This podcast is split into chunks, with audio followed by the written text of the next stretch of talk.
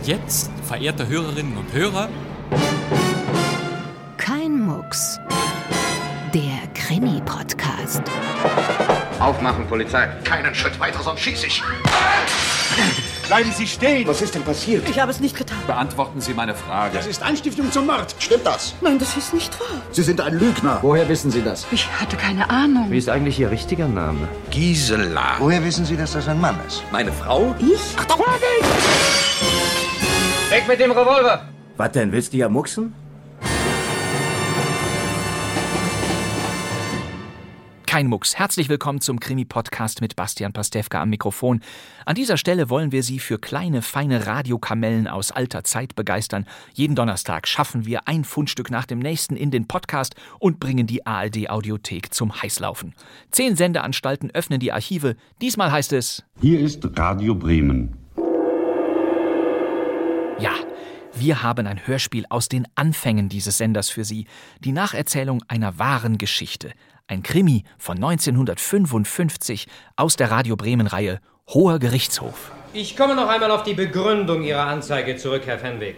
Sie stützen sich auf die verschiedenen Äußerungen Ihres Bruders, dass seine Frau ihm nach dem Leben trachte. Ich weiß, Sie haben hier sofort aufgemerkt, diese Stimme, die haben Sie erkannt, oder? Erinnern Sie sich noch an den genauen Wortlaut? Richtig, sie gehört einem Schauspieler, der uns schon oft in Kein Mucks begegnet ist. Verdammt, ich hab's gewusst. Da ist irgendeine große Schweinerei im Gange. Das wird ein verdammt heißes Ding werden. Ja, dieser Mann wäre in dieser Woche 100 Jahre alt geworden, daher widmen wir ihm diese Kein Mucks-Ausgabe. Wissen Sie schon, wen ich meine? Weiß der Geier, je mehr ich darüber nachdenke, umso komischer kommt mir die Kiste vor. Na klar, es ist natürlich der Schauspieler und Synchronsprecher Friedrich W. Bauschulte. Bauschulte wurde am 17. März 1923 in Münster geboren. Dort bekam er erste Theaterengagements. Schon ab 1949 entstanden Hörspielaufnahmen mit ihm bei Radio Bremen und auch Programmansagen. Und wir wünschen Ihnen allen, liebe Hörerinnen und Hörer, dass Sie sich in Zukunft jeden Sonnabend um 20 Uhr auf der Mittelwelle an Ihrem Lautsprecher herzlich amüsieren werden. Eine Moderation von 1953. Ab dieser Zeit war Bauschulte auch in vielen Radio Bremen Krimis dabei, oftmals als Polizeiassistent. Hier, die Kugel ist schräg von vorn in seine Brust gedrungen. Äh, wann ist es denn geschehen? Wir hielten den Anruf kurz vor 23 Uhr. Friedrich W. Bauschulte war Anfang 30, als er in Radio Bremen Krimis ermitteln durfte. Wenn der Fall Gordon überhaupt aufgeklärt wird, dann nur durch Collins. Anfang der 60er Jahre aber endete seine Hochzeit bei diesem Sender. Plötzlich ist dort über lange Jahre kein Hörspiel mehr mit ihm zu finden. Stattdessen wurde er Dauergast in den Krimi-Produktionen des Westdeutschen Rundfunks. Hier auch mal als Verdachtsperson. Aber wenn ich Ihnen noch immer verdächtig bin, bitte, warum durchsuchen Sie mich doch nicht? Wie etwa in diesem Inspektor Hornley-Krimi von 1963. Aber mein lieber Inspektor, Sie wissen doch so gut wie ich, dass ich diese Frage nicht beantworten darf und werde.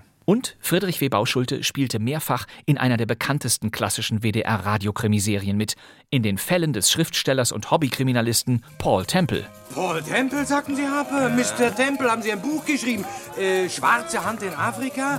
Ich kann es nicht leugnen. Das war ein ganz toller Knüller, sag ich Ihnen. Danke für das Kompliment. Ich hoffe, Sie haben ein Exemplar gekauft. Nein, nein, geliehen natürlich. Wer kauft schon Kriminalromane? Friedrich W. Bauschulte, hier 1961 zusammen mit René Deltgen als Paul Temple nach Francis Durbridge. Und in dieser Zeit wurde er noch als Friedel Bauschulte aufgeführt. Es sprachen Larry Cross, Friedel Bauschulte. Offenbar war diese Abkürzung damals nichts Außergewöhnliches. Knapp 20 Jahre später bekam Bauschulte von den Verantwortlichen des RIAS eine Hörspielermittlerrolle, die ihn endgültig zur Radiolegende machen sollte. Und somit erkläre ich Professor Augustus van Dusen, genannt die Denkmaschine, Doktor der Philosophie, der Naturwissenschaften, der Medizin und so weiter und so weiter, dass einem wahrhaft intelligenten Menschen nichts unmöglich ist. Das ist Bauschulte als Professor Dr. Dr. Dr. Augustus van Dusen, die allwissende Denkmaschine. 79 spannende Hörspielfälle mit ihm als Superkriminalist entstanden zwischen 1978 und 99 im RIAS. Und diese erstaunliche Reihe hat vor kurzem von Deutschlandfunk Kultur ihren eigenen Podcast erhalten. Völlig zu Recht. Bauschulte war längst in Berlin angekommen. Er stand dort ab den späten 60ern regelmäßig in Hörspielstudios, noch häufiger aber in den Westberliner Synchronateliers. Er sprach in allen Filmen und Serien mit, die damals bekannt wurden. Über 1500 Einsätze sind in der deutschen Synchronkartei vermerkt. Er war oft die deutsche Stimme von Alec Guinness, John Gielgud, Richard Attenborough, von Herrn Rossi, der das Glück suchte, von Commander Lassard in den bescheuerten Police Academy Filmen und von Lieutenant Mike Stone in einer der bekanntesten Krimiserien der 70er. Also, wie ich schon sagte, mein Name ist Stone. Kommen Sie direkt hierher. Wir sitzen im Justizgebäude, Bryan Street, Morddezernat. Genau, Bauschulte hier auf Carl Malden als Lieutenant Stone in Die Straßen von San Francisco. Also bitte, dann kauen wir die ganze hübsche Geschichte nochmal von vorn durch.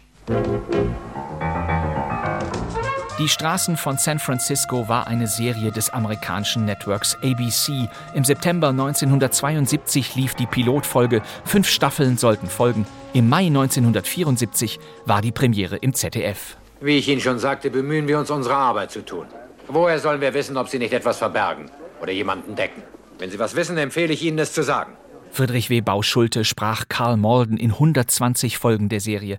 An der Seite von Malden spielte der junge Michael Douglas. Für ihn bedeutete die Straßen von San Francisco den Durchbruch als Schauspieler. Jedes Wort, was er gesagt hat, war eine Ausflucht. Das ist bei Anwälten ebenso. Ach was, Anwalt hin, Anwalt her. Ich möchte jetzt die Geschichte von ihm hören, die Wahrheit. Hör auf, Kleiner, komm runter von deiner Palme. Ja, Friedrich W. Bauschulte als Lieutenant Stone mit herrlich genretypischen Sätzen wie Wenn du uns in die Scheiße reitest, dann darfst du in Zukunft wieder Parksünde aufschreiben, klar? Rums. Und dazu Volker Brandt, wie immer auf Michael Douglas, als der Anfänger, Inspektor Steve Heller. Mike, du bist mit den Nerven fertig. Ach, versuch mir doch nichts Ich einzureden. versuche dir was zu sagen. Irgendjemand muss es doch tun.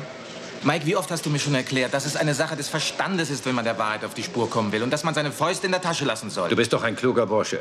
Du müsstest eigentlich merken, was ich will. Also bitte steh mir nicht im Weg rum. Du meinst, es ist dein Fall Los, allein? gib mir die Schlüssel. Die Straßen von San Francisco. Mit dem Ende der Staffel 4 trennten sich die beiden Ermittler. Michael Douglas begann seine Kinokarriere, doch Carl Malden blieb bis zum Schluss der Serie an Bord. Und damit auch seine deutsche Stimme. Es ist mir egal, ob ich meine Kompetenzen überschreite oder nicht. Ich will, dass was geschieht. Bauschulte hatte die Rolle des mürrischen, aber gerechten Detectives perfekt drauf. Hier noch so ein typischer Ausschnitt. Ja? Wann? Wo? Mit wem? Wen? Und wie? Gut. Mist.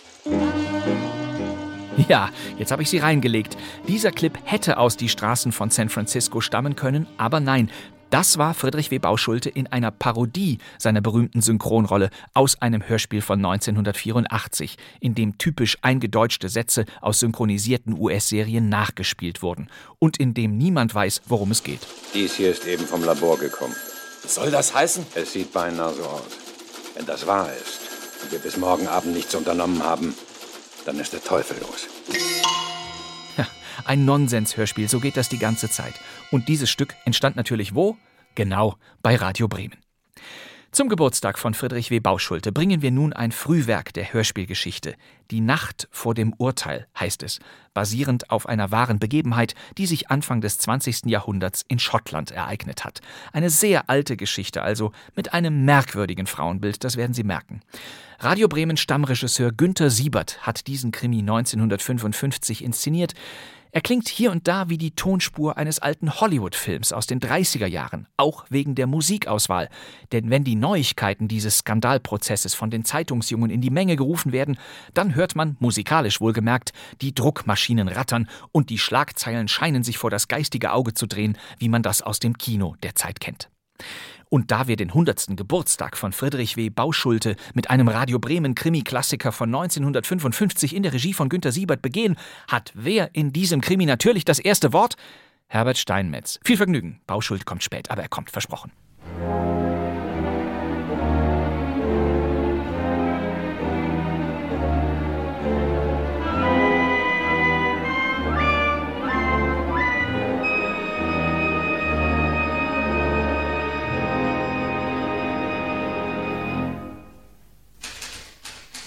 Wie lange wollen Sie da eigentlich noch auf der Maschine herumklappern, Miller? Bin sofort fertig, Herr Kommissar. Hören ich Sie? Ja, nicht direkt. Ich knobel hier an einer Schachaufgabe. Ich glaube, jetzt habe ich's. Schwarz zieht und dann. Ja. So, fertig. Wollen Sie es lesen? ja. Legen Sie es in die Mappe, ich unterschreibe dann. Okay. Was Besonderes vor heute Abend? Hm, weiß noch nicht. Ziemlich ruhig augenblicklich. Hm. Ein paar Fahrraddiebstähle und dieser dämliche Kerl, der da in die Fensterscheibe gefallen ist und nicht weiß, wie die Armbanduhren in seine Tasche geraten sind. Na, wenn er seinen Rausch ausgeschlafen hat, wird er es vermutlich wissen. Von mir aus können Sie Feierabend machen, Miller. Hm. Äh, ja, äh, schönen Dank. Ich räume nur noch schnell auf. Dann nehmen Sie doch mal ab, Miller. Ja, Kommissar. Miller? Kommissar Jackson? Ja, ist noch da. Wie? Ja, ja, ist gut. Schicken Sie den Mann rüber. Was ist denn? Da will jemand eine Anzeige machen. Ja, vermutlich wieder ein Fahrrad geklaut. Saisonbedingt, da kann man nichts machen. Ach, dass die Leute immer klopfen müssen. Ich schrecke jedes Mal zusammen. Ja, ist eine reine Nervensache, Miller. Ja, darf man gar nicht laut erzählen als Kriminalbeamter.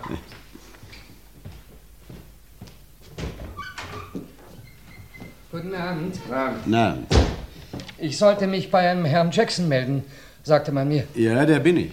George Fenwick ist mein Name. Was können wir für Sie tun, Herr Fenwick? Bitte nehmen Sie doch Platz. Ja, danke.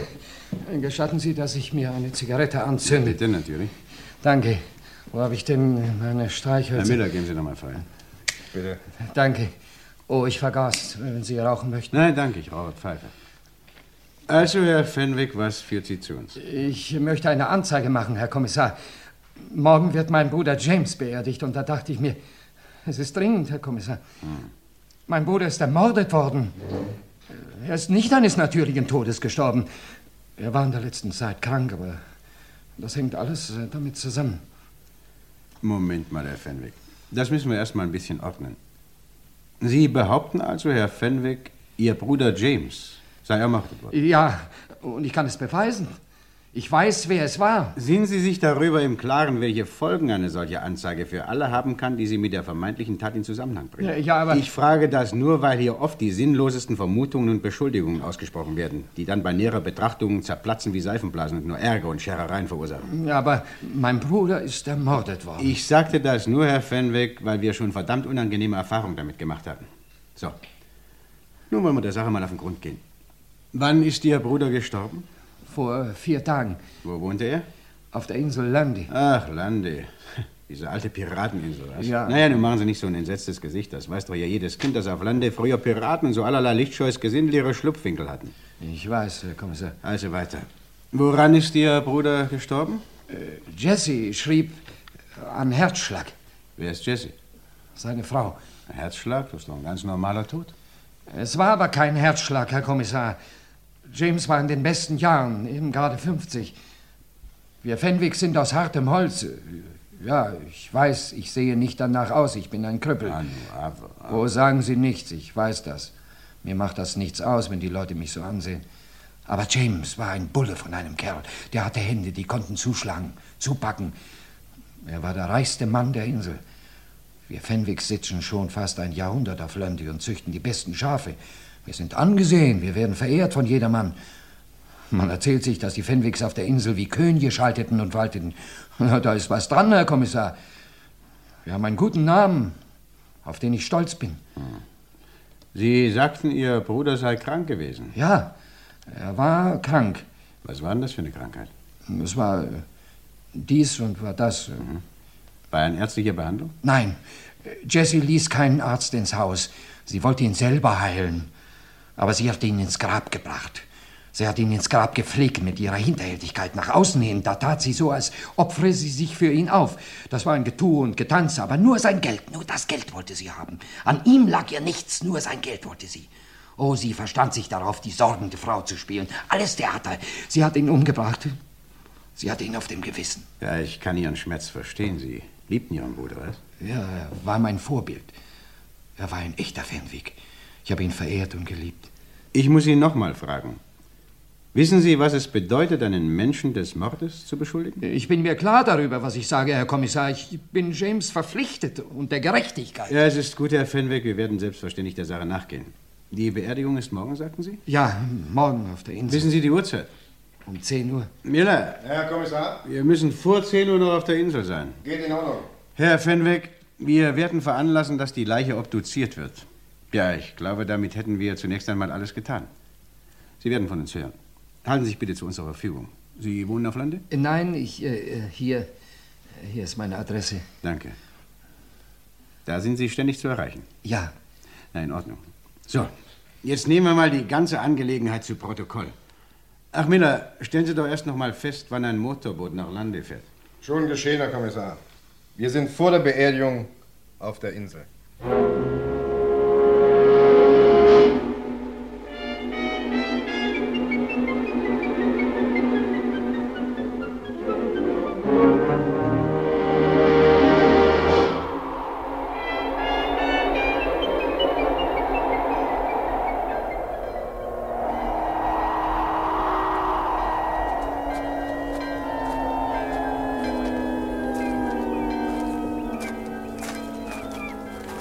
Verdammte Sturm. Wer konnte auch ahnen, dass das Wetter über Nacht so umschlägt? Wir sind schon in der Kirche. Scheußliches Gefühl, wenn man da so reinplatzen muss. Und wenn wir an der Gruft warten, bis die Trauergemeinde sich entfernt hat? Wir müssen die Beerdigung unterbrechen, da hilft nichts. Los, kommen Sie. Los, Sie kommen schon aus der Kirche.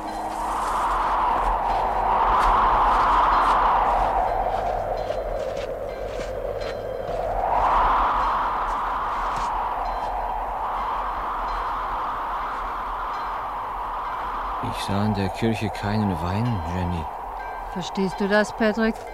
George ist nicht gekommen. Er versagte seinem Bruder das letzte Geleit. Was hättest du an seiner Stelle getan? Das letzte Geleit, Patrick. James war sein Bruder. Es geht uns nichts an, Jenny. Komm.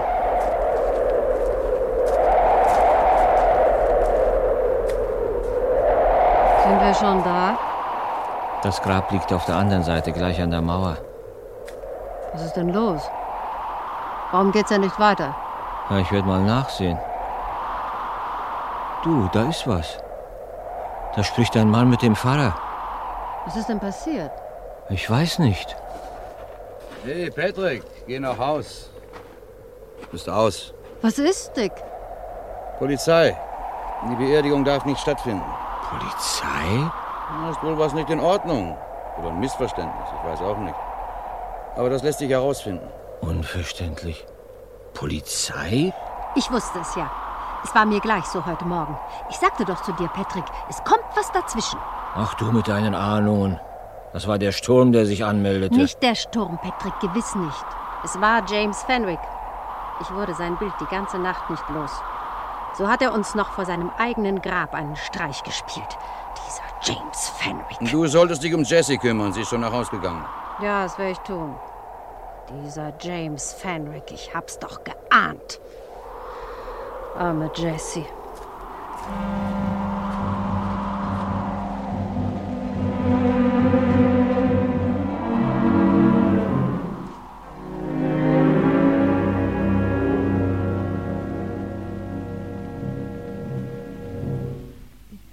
Ich kann es mir nicht erklären, Jenny, was das alles zu bedeuten hat.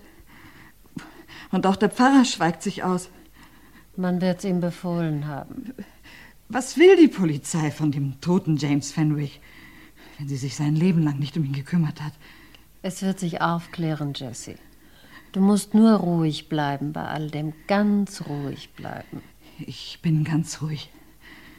Vor Gott und den Menschen bin ich noch nie so ruhig gewesen wie jetzt. Sie werden ihn nicht ewig behalten, drüben in Exeter. Sie werden ihn dir wiederbringen. Und dann wird er sein Grab finden, dem er noch einmal entgangen ist.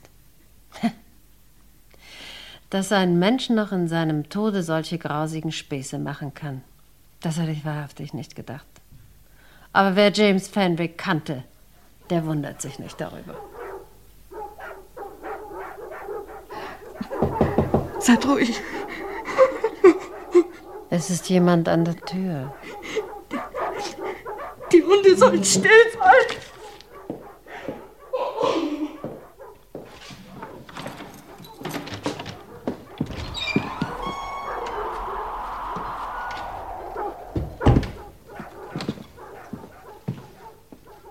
Sind Sie Frau Fenwick? Nein. Sie ist dort im Zimmer. Aber ich weiß nicht, ob sie sich sprechen lässt. Es ist Trauer im Hause. Ich weiß. Hm.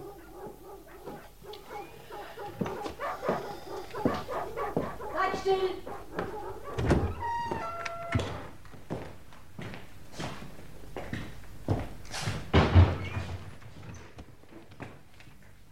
Frau Fenwick, Ja?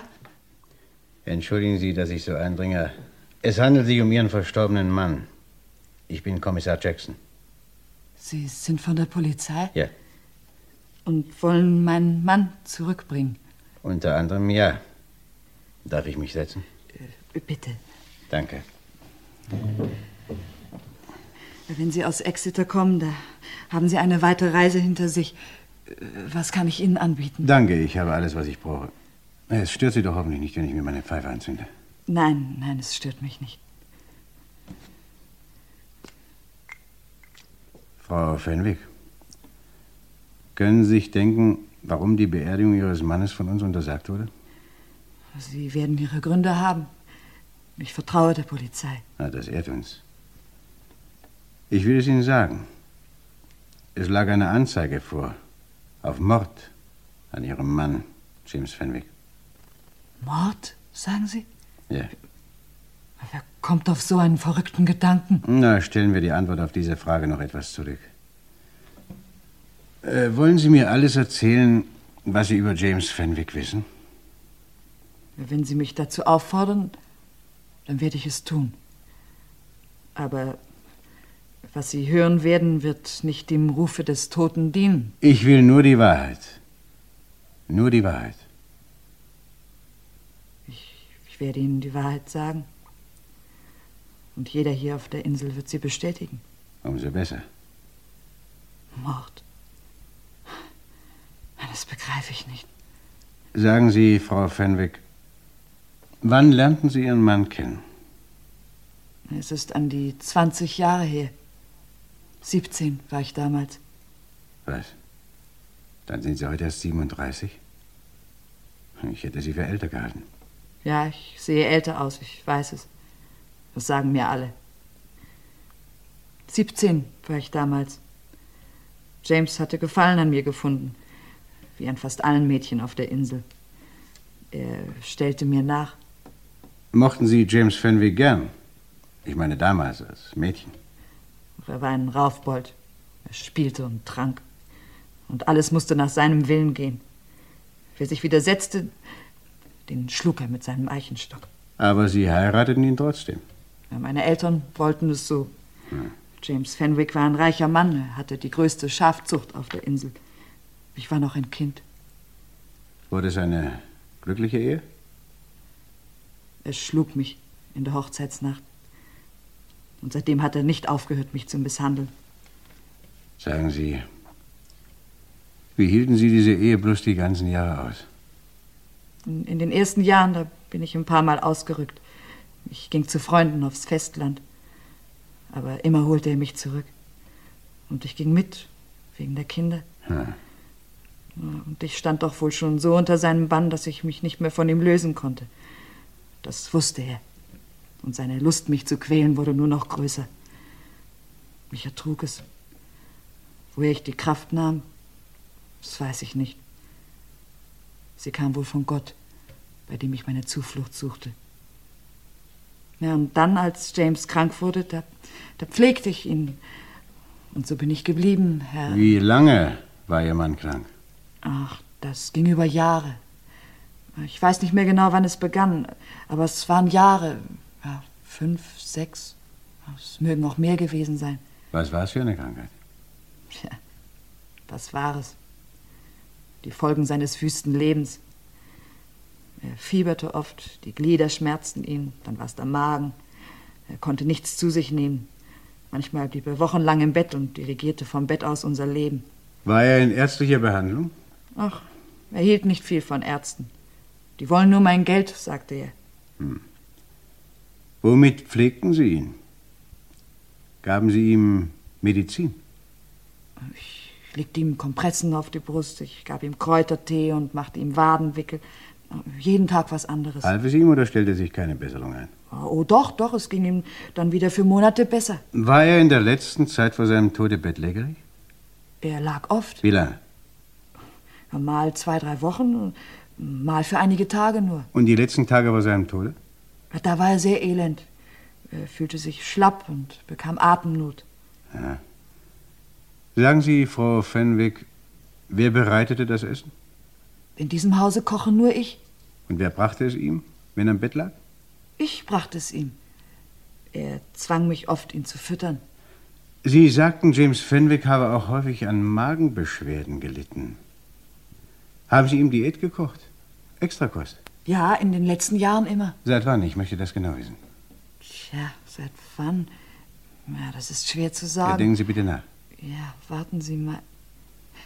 Ja, ich erinnere mich. Als die Kleine kam, die Betty, da gab ich ihm von dem Brei. Ja, ja, das war um die Zeit. Wie alt ist Betty? Sie ist zwei geworden. Aha. Dann hat also James Fenwick seit zwei Jahren diese Extrakost bekommen. Ja, ihm schmeckten diese süßen Speisen. Früher hatte er sie nie angerührt. Ich wunderte mich, aber, aber er aß sie auf einmal und sie bekamen ihm auch. Aber warum fragen Sie danach? Ist das wichtig für Sie? Ich habe meine Gründe, danach zu fragen. Hm, zwei Jahre also. Sagen Sie, haben Sie Arsen im Hause? Ja, wir haben Arsen im Hause. Wofür brauchen Sie das Gift? James braucht es zum Waschen der Schafwolle vor der Schafschur. Es wird mit einer Lösung verdünnt. Und wo verwahren Sie es? Hier, in diesem Schrank. Der Schrank ist nicht verschlossen. Nein, ist nie verschlossen. Wissen Sie, woran Ihr Mann gestorben ist? Ein Herzschlag, so sagte der Arzt. Der Arzt hat sich geirrt. James Fenwick wurde mit Arsen vergiftet. Nein. Ja. Die gerichtsmedizinische Untersuchung stellte ferner fest, dass James Fenwick seit zwei Jahren dieses Gift in sich aufgenommen hat. Das ist unmöglich. In ganz bestimmten Zeitabständen. Die Termine der Giftaufnahme wurden genau rekonstruiert. Und es ist durchaus möglich, dass James Fenwick Dosis für Dosis von diesem Gift mit seiner Nahrung zu sich genommen hat. Nein. Nein. Nein, das ist nicht wahr. Frau Fenwick, es ist auf der ganzen Insel bekannt, wie Sie Ihren Mann gehasst haben. Geben Sie zu, dass Sie sich von ihm befreien wollten. Ich habe ihn nicht umgebracht. Sie kannten die Wirkung des Giftes. Es war jederzeit für Sie erreichbar. Sie richteten ihm die Extrakost und mischten Arsen darunter. Ich habe es nicht getan. Ich habe es nicht getan. Wenn Sie gestehen, wird das zu Ihren Gunsten sprechen. 20 Jahre haben Sie an der Seite dieses Wüstlings ausgehalten. 20 Jahre der Qual, der Verzweiflung, der Erniedrigung. Sie wussten nicht mehr ein noch aus. Nein, es ist nicht wahr. Nach jeder Flucht holte er sie zurück. Sie standen unter seinem Bann. Er duldete keinen Widerspruch. Er griff zum Eichenstock, wenn sie nicht taten, was er wollte. Ich habe es nicht getan. Frau Fenwick, ich verhafte Sie wegen Verdacht des Mordes an Ihrem Ehemann. Ich habe es nicht getan.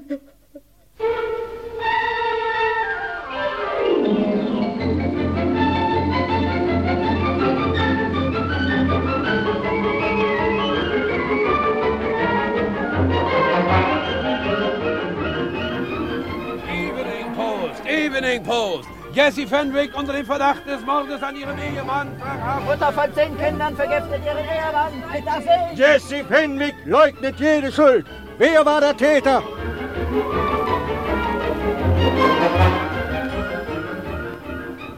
Evening Post, Evening Post. Die Bewohner der Insel Landy glauben an Jesse Fenwicks Unschuld.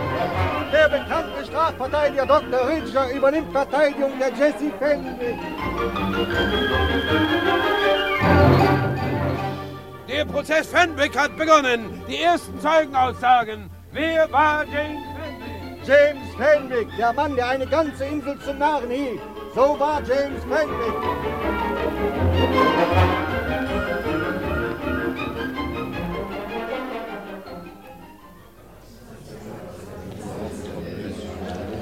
Also, wie war das damals mit der Steuergeschichte? Erzählen Sie doch mal, Herr Zeuge. Ja, das war so. James Fenwick musste ja immer viel Steuern bezahlen. Denn er hatte ja einen großen Besitz und auch sein Umsatz war wohl groß. Aber mit der Steuer, da hatte er nicht viel im Sinn. Bitte Ruhe. Weiter, Herr Zeuge. Ja, er schrieb an das Finanzamt in Barnstaple ziemlich geharnischte Briefe. Er prahlte immer vor uns damit und sagte, so müsst ihr es auch machen. Dann kommt die Blase gar nicht erst zu euch ins Haus. Wenn zu mir so ein Blutsauger kommt, der Steuern eintreiben will, den schicke ich mit blutigem Schädel nach Hause. Ja, das sagte er. Jenny, meine Frau, die kann das bezeugen. Ja, ich kann das beschwören. Nicht jetzt, Frau Moore. Unterbrechen Sie bitte nicht. Bitte weiter, Herr Zeuge. Wie reagierten die Finanzbeamten auf diese Drohungen? Tja, wie reagierten die? Gehen Sie mal auf den Hof, wo zwei scharfe Doggen rumlaufen, die jedem die Hosen zerfetzen. Und nicht nur das. Die Biester ließen ja keinen ran, wenn James sie nicht zurückpfiff. Na, aber auf die Dauer war das dem Finanzamt wohl doch zu bunt. Jedenfalls sah ich, dass eines Morgens, es war noch ganz früh, so um fünf rum, vier Polizisten und ein Beamter vom Finanzamt auf James Fenwicks Hof zugingen. Sie kamen an unserem Hof vorbei und meine Frau, die sagte noch, du, Patrick, sagte sie, die gehen doch zu Fenwick. Da ist doch was los. Na, und wir haben denn natürlich alles beobachtet. Fast die ganze Insel war auf den Beinen, um sich das anzusehen. Was da wohl nun passiert? Und was passierte? Nichts. Wieso nichts? Ja, das ist es ja gerade, Herr Richter. Wir hatten uns auf was gefasst gemacht, aber nichts weiter. James pfiff seine Hunde zurück und öffnete das Tor. Und als die Polizisten und der Steuerbeamte eintraten, da stand James Fenwick in einem Papierhelm vor ihnen und mit einer riesigen Pappnase im Gesicht, so wie man sie zum Spaß, so, so zur Maskerade umbindet. Und dann gingen sie alle in die Stube und James übergab den Beamten auf einem Sofakissen seinen Kassenschlüssel. Wir haben das ja alles genau durchs Fenster gesehen. Aber nun kam's. Die Kasse war nämlich leer. Aber James, der schlaue Fuchs, der zeigte auf einen großen Sack, auf dem die beiden Doggen lagen, und sagte, da nehmen Sie man die Pennies eines armen Mannes. Tja, das sagte er. Große Münzen habe ich nicht. Und tja, da mussten die Polizisten und der Kassierer vom Finanzamt den schweren Sack zum Hafen tragen. James Fenwick hatte für diesen Tag jahrelang Pennystücke gesammelt. Ja, so war das damals. Dieser Fenwick, das war ein Kerl. Noch eine Frage an den Zeugen. Herr Zeuge, waren Sie mit James Fenwick befreundet? Befreundet? Das kann man nicht direkt sagen. Aber Sie kannten sich gut. Ja, wie man sich so unter Nachbarn kennt. Hat James Fenwick Ihnen gegenüber einmal geäußert, dass seine Frau ihm nach dem Leben trachtet? Da, das glaube ich nicht. Das kann ich nicht sagen. Er schimpfte ja immer über sie, nie war er zufrieden mit ihr. Immer hatte er was an ihr auszusetzen. Mal konnte sie nicht richtig wirtschaften, dann war sie wieder schmutzig und konnte nicht kochen. Es war immer was anderes. Aber es stimmte nie. Jessie ist eine tüchtige Frau. Und sie ist es auch nicht gewesen. Sie hat ihn nicht umgebracht. Schon gut, keine Fragen mehr. Herr Verteidiger. Herr Zeuge, hat Frau Fenwick Ihnen gegenüber über Ihren Mann geklagt? Nie, Herr Doktor. Wir haben uns manches Mal gewundert, dass sie nicht mal ihrem Herzen Luft machte. Aber sie hat nie ein böses Wort über James gesagt. Sie war immer eine stille und zurückhaltende Frau. Und sie ist ja auch nie zur Besinnung gekommen vor lauter Arbeit. Wir haben so oft gesagt, Jessie haben wir gesagt, wie hältst du das bloß aus? Aber dann schüttelte sie nur immer den Kopf und sagte, ja, das ist nun mal so im Leben, daran kann man nichts ändern. Danke, keine weiteren Fragen. Aber Frau Fennewick hasste doch ihren Mann. Ist das ein Wunder, so wie er sie behandelt hat?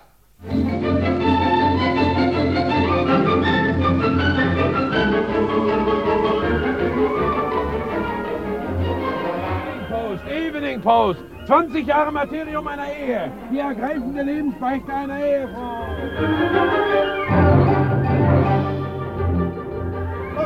Richter kämpft für seine Mandantin. Ein verzweifelter Kampf gegen das medizinische Gutachten.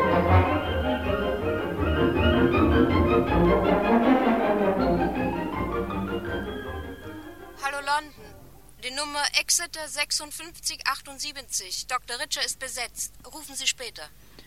Plymouth 22, bitte Exeter 5678. Ich rufe Exeter 5678. Einen Augenblick bitte. Hallo Plymouth. Exeter 5678 ist besetzt. Rufen Sie später.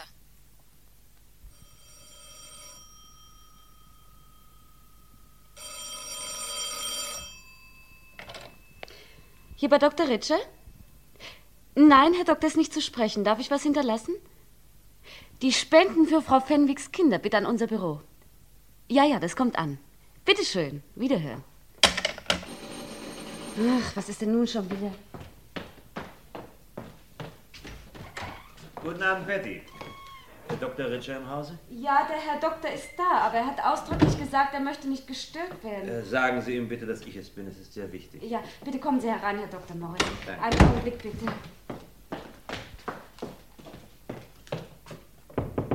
Herr Doktor? Ja, was ist denn, Betty? Ich habe doch ausdrücklich gesagt, dass Sie nicht Ja, gestört werden. Herr Dr. Morris wollte Sie unbedingt äh, sprechen. Ach so, Morris. Ja, soll reinkommen. Ich bin schon da. Hallo. Hallo? Ellen, wie geht's dir? Danke dir. Darf ich noch was bringen? Äh, Nein, danke, Betty. Das ist nicht nötig. Sie können zu Bett gehen. Wir versorgen uns schon selbst. Gute Nacht, Herr Doktor. Gute Nacht, Betty. Gute Nacht, Betty. Na? Du hast dich ja tüchtig eingenebelt. So spät noch an der Arbeit? Ja, der Fall Fenwick lässt mir keine Ruhe. Komm, setz dich doch. Ein Whisky? Oh, ja, gern. So, hier, bitte. Na, du nicht? Du hast recht. Vielleicht sollte ich auch einen trinken, aber nur einen. Ich muss klar bleiben und wenn ich die ganze Nacht aufsitze. Tja, eine tolle Reklame für dich, dieser Prozess. Ah, Ich bedanke mich für diese Reklame. Seit sechs Tagen drehen wir uns im Kreise. Die ganze Welt glaubt an Jesse Fenwicks Unschuld. Aber das Gutachten der Sachverständigen bezwingt jede Logik. Ja, ja, ich habe die Gutachten der Sachverständigen eingesehen. Und? Meine Kollegen haben ganze Arbeit geleistet. Das habe ich mir so ungefähr gedacht. Du kannst mir also auch nicht helfen. Vorläufig nicht, es tut mir leid. Mhm. Du bist von Jessys Unschuld überzeugt? Völlig. Es gibt für mich gar keinen Zweifel. Ja, ja, ja. Aber auf der anderen Seite ist Fenwick mit Arsen vergiftet worden. Ja, auch das steht einwandfrei fest. Wenn die Frau es nach deiner Meinung nicht gewesen ist, wer war es denn? Nur das frage ich mich seit sechs Tagen. Fenwick hatte Feinde, viele Feinde sogar. Wen soll man in diesen Kreis der eventuellen Täter einbeziehen? Wo soll man da anfangen, wo aufhören? Und wenn James Fenwick selbst, ich meine... Du meinst Selbstmord? Ja. Ja, daran habe ich auch schon gedacht. Ich habe das Für und Wider dieser Theorie gegeneinander abgewogen, aber... Und äh, das Ergebnis? Ja, es liegt durchaus auf der Hand, dass Fenwick vielleicht Selbstmord begangen haben könnte. Warum soll er nicht auf den Gedanken gekommen sein, die Wirkung des Giftes an sich selbst auszuprobieren? Sein Charakter spreche durchaus dafür. Arsen ist ein Gift, das rauschähnliche Zustände erzeugt. Man gewöhnt sich daran und kommt so leicht nicht wieder davon los. Aha. Fenwick hat getrunken. Er hat gespielt. Ja, warum soll er nicht süchtig gewesen sein? Ja, ja, es ist was dran, natürlich, aber... Auch der Selbstmord ist nicht ausgeschlossen. Ein Selbstmord, der zwei Jahre dauert? Äh, ich weiß nicht. Das, äh, Vielleicht war das seine Absicht. Es würde ganz zu seiner Art passen. Denk doch mal an Dostojewskis Roman Die Brüder Karamasow. Der Diener tötet sich aus purer Bosheit, um die Schuld, die auf ihm lastet, auf seinen Herrn zu schieben. naja, gewiss, das ist eine ungeheuerliche Idee. Sie wäre James Fenwick zuzutrauen. Ah, solche Naturen wie er hängen viel zu sehr am Leben, selbst wenn sie nicht mehr kriechen können. Die Gleichung geht nicht auf, mein Lieber, noch nicht. Dieses Telefon, das macht mich noch verrückt. Betty! Hallo, Betty! Ach, die habe ich ja schon zu Bett geschickt. Entschuldige bitte. Aber bitte, ich nehme noch ein bisschen. Ja, bedien dich. Äh, ja, Richard. Ja, ich bin selbst am Apparat. Was, Landy? Ja, gut, ich warte. Äh, Ferngespräch aus Landy. Landy? Ja. Ja, ja, hier ist Richard. Was ist? Ein junges Mädchen mit Arsen vergiftet? Tot? Was, sie lebt? Ist sie vernehmungsfähig? Wie? Äh, Ja. Gut, ich komme sofort. Danke. Du, ich muss sofort zur Insel, Alan. Äh, Vielleicht eine Wendung, die die Lösung bringt. Ich hätte Lust mitzukommen. Von mir aus? Einverstanden.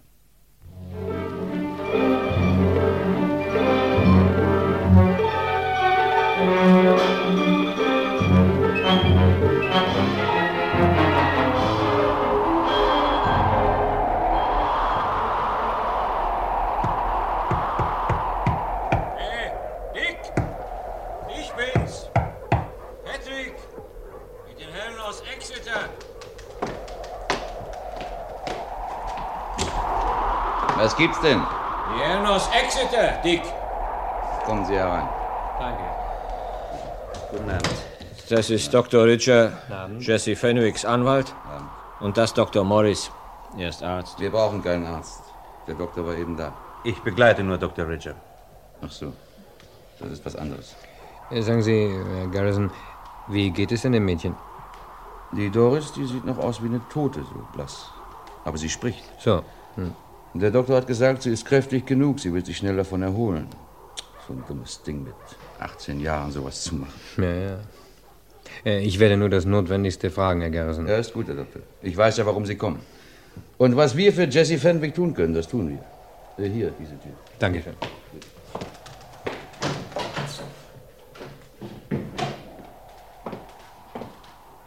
Doris? Ich bin's. Ja, Herr Garrison. Die zwei Herren sind da, Freunde. Sie möchten ein paar Worte mit dir sprechen. Polizei? Nein, ich sag doch Freunde. Was soll ich denn noch sagen? Ich hab doch alles gesagt. Du musst nur antworten, was sie dich fragen, die Herren. Es ist wichtig, auch für dich. Ja, Herr Garrison. Gehen Sie mal näher, meine Herren. Schön, danke. Hier, bitte. Sie spricht so leise, dass man es kaum versteht. Hallo Doris. Wie geht's Ihnen? Ich bin müde. Ja, Sie können gleich schlafen. Ich pass auf, Herr Garrison, dass Doris nicht überanstrengt wird. Sie können ganz unbesorgt sein. Es ist gut, Herr Doktor. Wir sind ja nur froh, dass es so gut ausgegangen ist. So eine Torheit von den Mädels.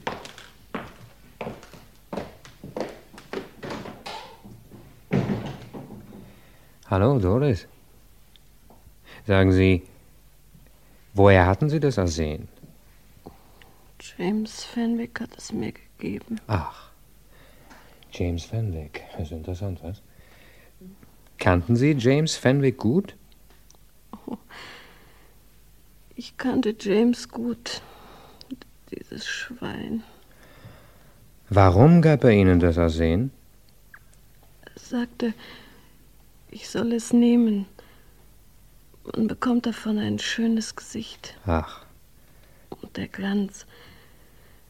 Der Glanz in den Augen wird größer, wenn man es vorsichtig in kleinen Mengen nimmt. so, so. Haben Sie es deswegen genommen? Nein. Ich hatte Angst. Darum habe ich es genommen. Sie wussten doch, dass es Gift war, dass es töten konnte. Ja, das wusste ich. Doris, waren Sie mit James Fenwick sehr befreundet? Ja, Lieben Sie ihn? er. Er liebte mich. So, Alan, kann ich noch ein paar Fragen stellen? Ja, es geht. Gut. Doris, hatten Sie das Gift, das Ihnen James Fenwick gab, bei sich? Ich hatte es versteckt. So. Hatten Sie mit Fenwick manchmal Streit? Wir zankten uns oft. Hat er Sie bedroht? Geschlagen? Ja, Und trotzdem kamen Sie mit ihm zusammen? ich hatte Angst. Wenn ich nicht zu ihm ging, dann hätte er mir aufgelauert und er hatte viel Kraft. Begannen Sie ihn zu hassen, als er Sie geschlagen hatte? Ich bekam ein Kind von ihm. Seit wann kennen Sie James Fenwick? Doris, hören Sie mal. Seit wann kennen Sie Fenwick? Ich mag nichts mehr davon hören. Nur diese eine Frage noch, Doris. Es ist wichtig. Kam vor acht Monaten auf die Insel zu Garrisons. Vor acht Monaten. Aha. Und warum haben Sie das Gift genommen? Ich wollte das Kind nicht. Dieses Schwein. Ja, das ist schon gut, Doris. Und schlafen Sie nur. Ja, Danke schlafen Ihnen. Sie jetzt. Es wird schon werden. Schlafen Sie jetzt. Gute Nacht. Gute Nacht, Doris.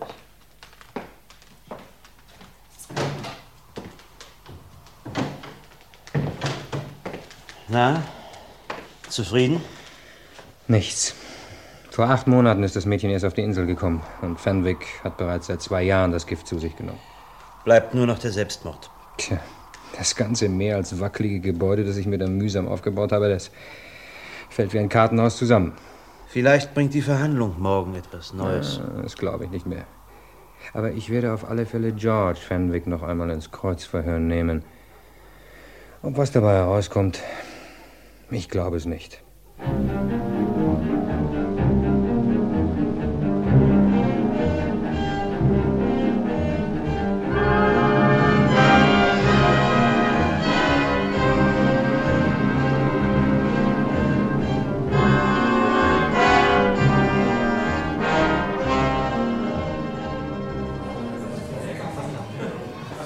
Ich komme noch einmal auf die Begründung Ihrer Anzeige zurück, Herr Fenwick.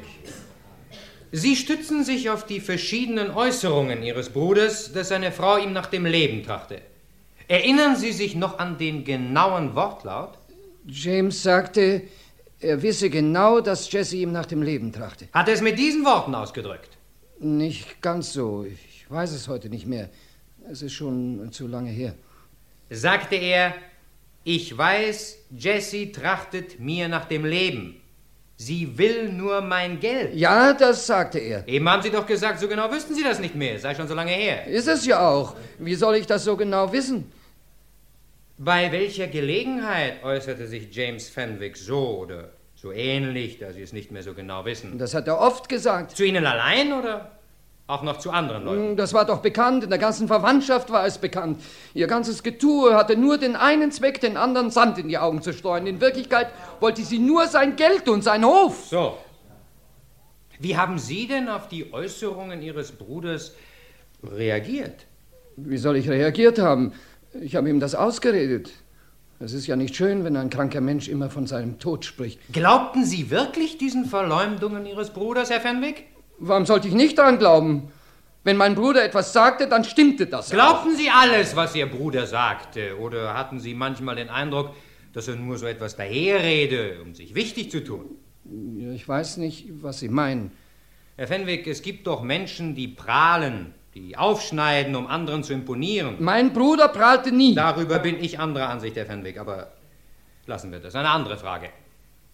Haben Sie an der Frau Ihres Bruders Beobachtungen machen können, die den Verdacht, dass sie Ihrem Manne nach dem Leben trachte, bestärkten? Ja?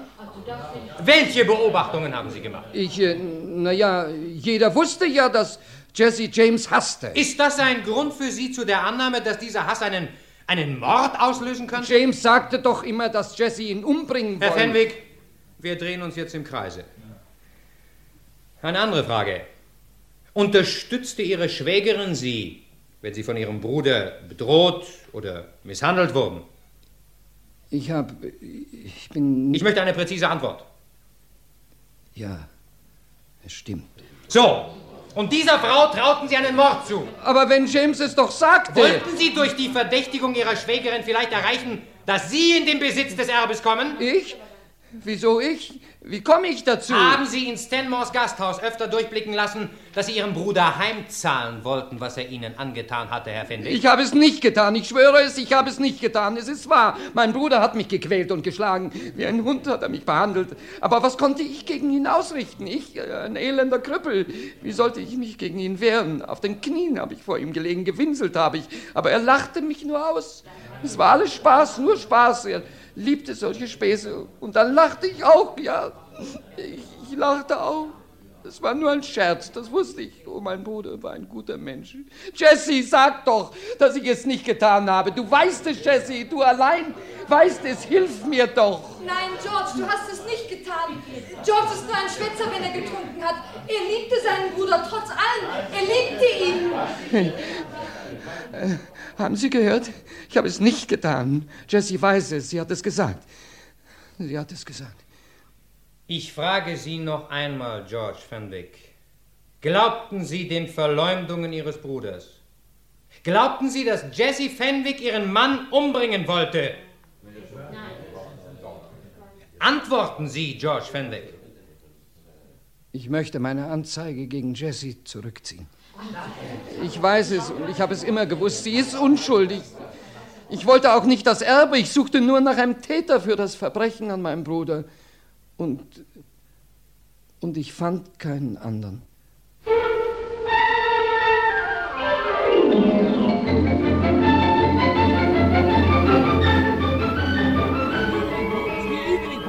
Sympathiekundgebung für Jesse Fenwick. Die große Stunde des Strafverteidigers Dr. Richard. Sensationelle Aussage im Fenwick-Prozess. George Fenwick zieht seine Anzeige zurück. Morgen, letzter Prozesstag. Wie wird das Urteil über Jesse Fenwick lauten?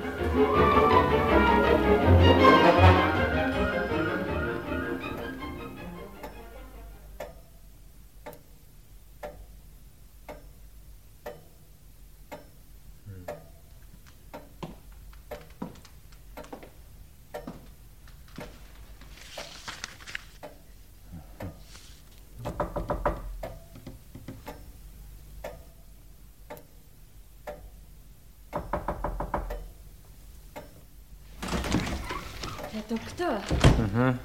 Was ist denn? brauchen Sie noch was? Nein, ich brauche nichts mehr, danke schön. Es ist gleich 4 Uhr früh, Herr Doktor. Naja, gehen Sie schlafen, Betty, gehen Sie schlafen. Ich kann auch nicht schlafen, Herr Doktor. Zwei, vier, Was wird denn nun morgen? Ach nein, es ist ja schon heute. Ich meine mit dem Urteil. Machen Sie sich keine Sorgen, Betty. Noch ist die Nacht ja nicht darum. Ich habe ja noch Zeit. Wie spät haben wir es denn? Na sehen Sie, ich habe ja noch fünf Stunden. Und da wollen Sie die ganzen Bücher da noch lesen? Ja, das möchte ich gerne, wenn Sie mich nicht weiter stören, ja?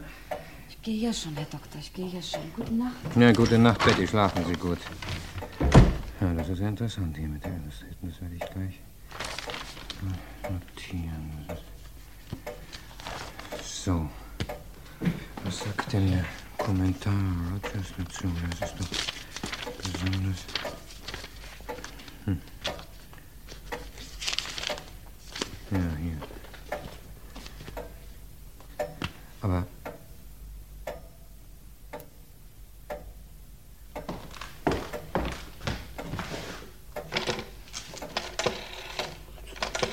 so. 24.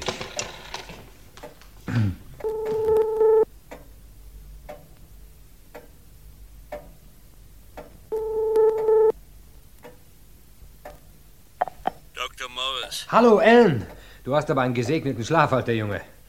sag mal, bist du verrückt geworden, mich in aller Herrgottsfrühe aus dem Bett zu klingeln? Nein, nein, pass auf. Was ist denn los? Ich habe die Lösung des Rätsels gefunden. So, na, Ja. Ich gratuliere dir, aber das hättest du mir auch morgen sagen können. Nein, dann ist es zu spät, mein Lieber. Heute früh wird das Urteil gesprochen. Hör zu. Ich habe die ganze Nacht Fachliteratur gewälzt. Meine Theorie stimmt. Ich muss sie nur noch so erhärten, dass ich auch die Sachverständigen davon überzeugen kann. Und dazu brauche ich dich.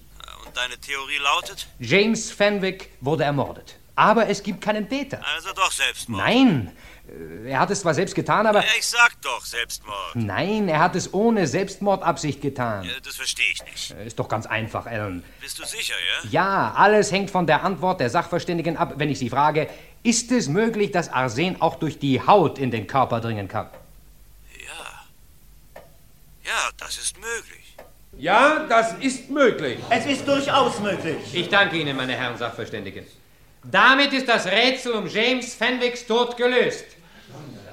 Fenwick hat bekanntlich bei jeder Wollwäsche eine Arsenlösung benutzt und sich dabei selbst infiziert.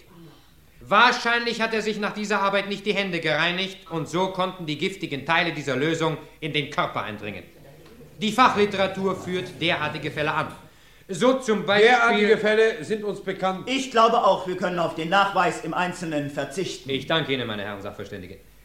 In den Wirtschaftsbüchern Fernwicks habe ich die Termine der Schafschuren feststellen lassen. Sie stimmen genau mit den Daten überein, die die Herren Sachverständigen als Tage der Giftaufnahme rekonstruiert haben. Hier bitte meine Aufzeichnung. Bitte sehr. James Fenwick hat sich selbst vergiftet. Seine Ehefrau Jessie ist unschuldig. Ich beantrage Freispruch. Das Gericht zieht sich zur Beratung über die Schuldfrage zurück.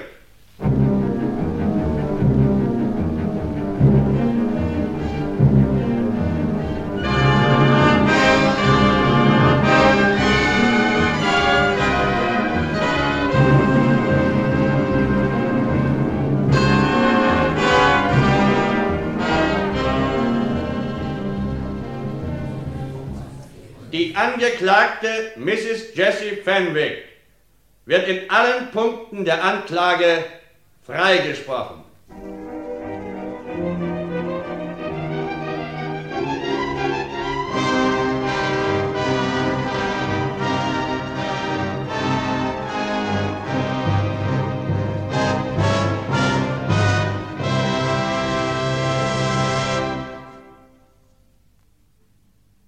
Sie hörten die Nacht vor dem Urteil von Rolf Kunze und Dieter Rokohl.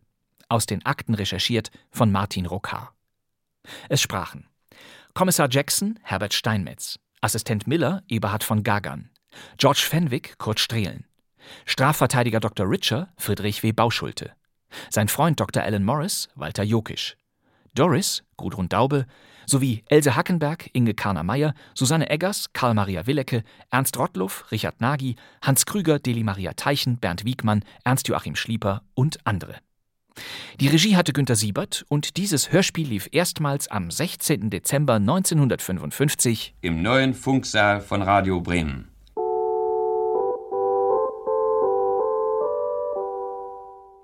So schön war sie damals. Die Zeit im Funk. Wie so oft gibt es auch von Die Nacht vor dem Urteil ein paar Duplikate. Erstaunlicherweise machte Radio Bremen selber 1967 ein Remake seines eigenen Hörspiels, diesmal unter dem Titel Was zu beweisen war. Doch es gab noch ein weiteres. Ich habe die Lösung des Rätsels gefunden. James Fenwick wurde ermordet. Aber es gibt keinen Täter. Das verstehe ich nicht. Und dabei ist es doch ganz einfach. Bist du sicher? Unter dem ursprünglichen Namen Die Nacht vor dem Urteil produzierte der Saarländische Rundfunk 1958 eine eigene Radiofassung. Ja, so war das. Die Bremer Version wiederholten wir gerade zum 100. Geburtstag dieses Mannes, Friedrich W. Bauschulte. Und der hat, wie so oft, das Schlusswort. Das wär's für heute.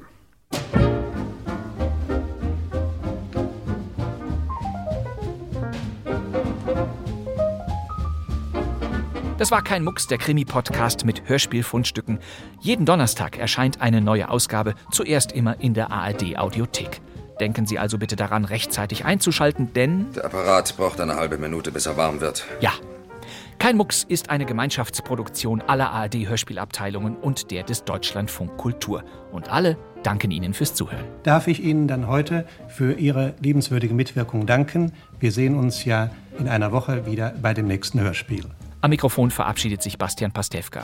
Und auch die allerletzten Worte kommen von Friedrich W. Bauschulte. Okay. Also, Wiedersehen. Nächstens in Ihrem Kino an der Ecke.